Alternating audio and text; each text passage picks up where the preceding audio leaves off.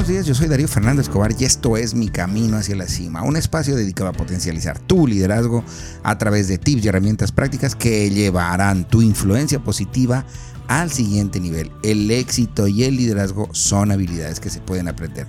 Si en tu corazón está crecer como líder y como persona, en tu trabajo y en tu vida en general, este es el lugar correcto. Bienvenido, bienvenida y gracias, gracias por estar hoy aquí.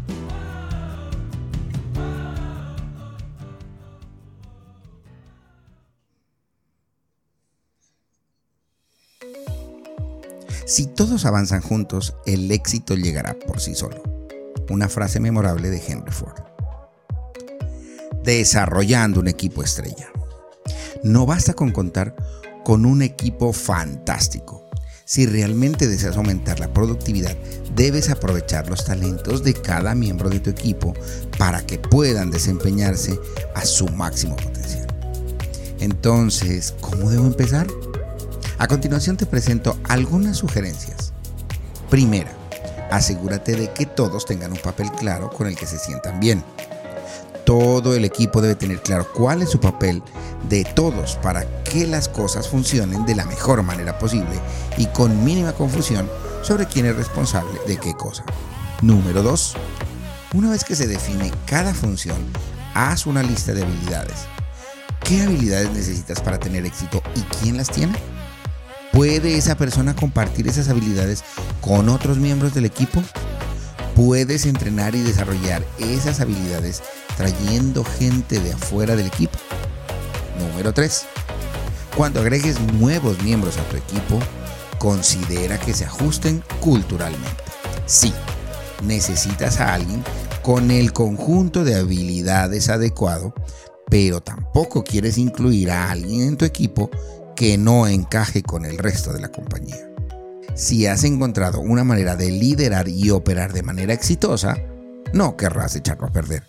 Así que apoya a que los nuevos miembros del equipo se adapten, sientan que son importantes y que son acogidos en el grupo de trabajo.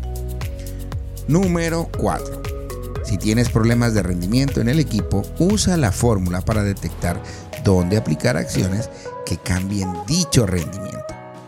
La siguiente es la fórmula y si quieres profundizar más en el material, te invito a que revises los podcasts que hay en Mi Camino hacia la Cima. Hay uno específicamente dedicado al problema de rendimiento en equipo. Sin embargo, te la voy a mencionar aquí. La siguiente es la fórmula. Desempeño es igual a capacidades personales más entorno. Si tú quisieras entender y averiguar un poquito más de forma gráfica este tema, te invito a que pases por el blog de www.soydarioscobar.com.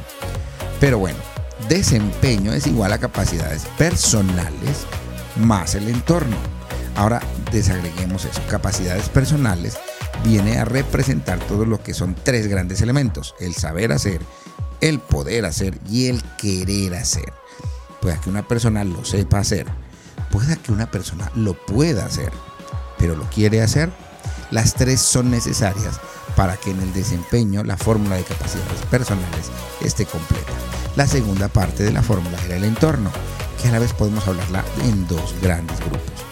Que tengan las personas de su entorno los recursos adecuados, es decir, el presupuesto adecuado, los equipos adecuados, las herramientas necesarias adecuadas para que esos recursos apoyen en el desempeño y la productividad. Y por otro lado, la metodología que nuestra metodología no sea absorbente y que no te ponga frenos en el desarrollo y en la productividad y en los objetivos profesionales o personales del equipo. Recuerda las relaciones.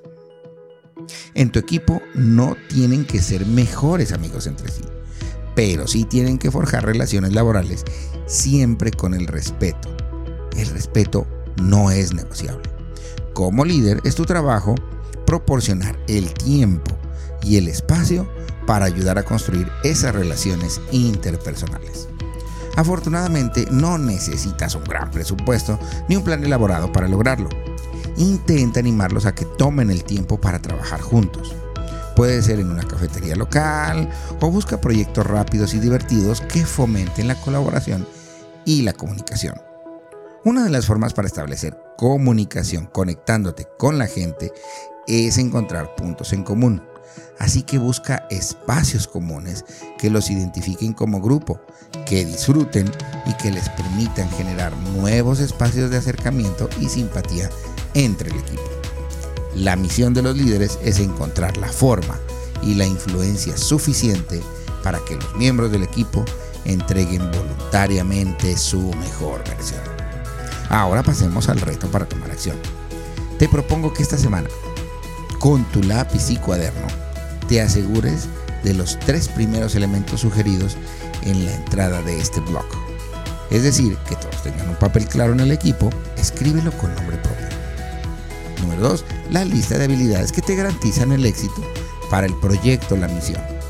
Y tercero, define quién está y quién no está adaptado a la cultura de tu equipo y de la organización. Con esto claro, define qué acciones realizarás para hacer los ajustes que requiere el equipo y llévalos a la práctica. Esta inversión de tiempo de seguro te dará grandes resultados en el corto y en el mediano plazo.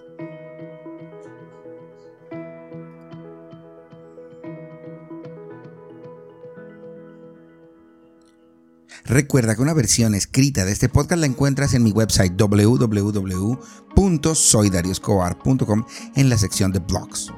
Te invito a seguirme en Instagram o en TikTok en la cuenta arroba mi camino hacia la cima. Si tú consideras que la información que acabas de recibir te fue de utilidad, te invito a que la compartas con tus amigos, con tus colegas y con la gente de tu trabajo. Así me ayudas también a llegar a más personas y a poner un granito de arena en su desarrollo personal o profesional.